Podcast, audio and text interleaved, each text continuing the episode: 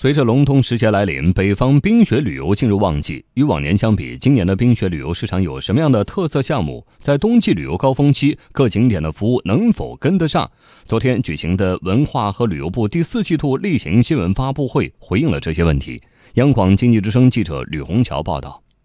今年冬天，北方省份纷纷推出具有地方特色的冬季旅游产品，像黑龙江打出的口号是“冰天雪地黑龙江”。推出的旅游产品除了往年的冰雪美景、冰雪游乐、冰雪美食之外，还有冰雪艺术、冰雪民俗和非遗文化。吉林则提出了冰雪丝路概念，把赏雾凇、玩滑雪、泡温泉、关东补等作为吸引海内外游客的亮丽名片。冬季旅游产品供给丰富，游客参与热情也很高。刷一刷朋友圈，能看到不少人晒冰雪旅游美景。文化和旅游部资源开发司副司长单刚新说。根据这个二零一八年这个冬季旅游的一个发展报告，从二零一七年到二零一八年，冰雪旅游季光冰雪旅游人次呢就达到了一点九七亿人次，冰雪旅游收入已经超过了三千三百亿元。除了这个冰雪旅游以外，像这个温泉旅游、避寒度假，还有这个节庆旅游也在持续的升温。不过，冬季冰雪旅游资源毕竟有限，在游客爆发式增长的同时，如何做好服务，并且保证游客有较好的旅游体验，是需要提前应对的问题。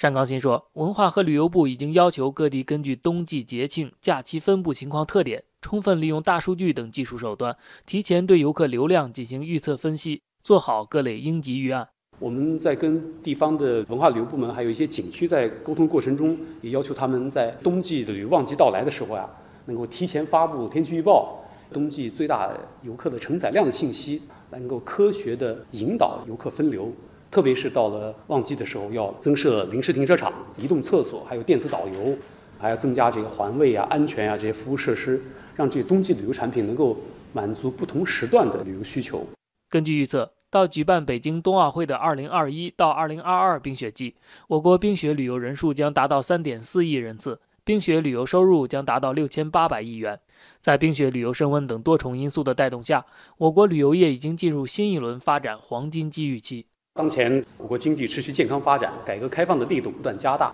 居民的消费提档升级，游客的这个出游意愿也在持续的高涨，旅游日益成为我们人民群众美好生活和精神文化需求的一个重要组成部分。可以说，我们旅游业正在处于新一轮发展的这个黄金机遇期。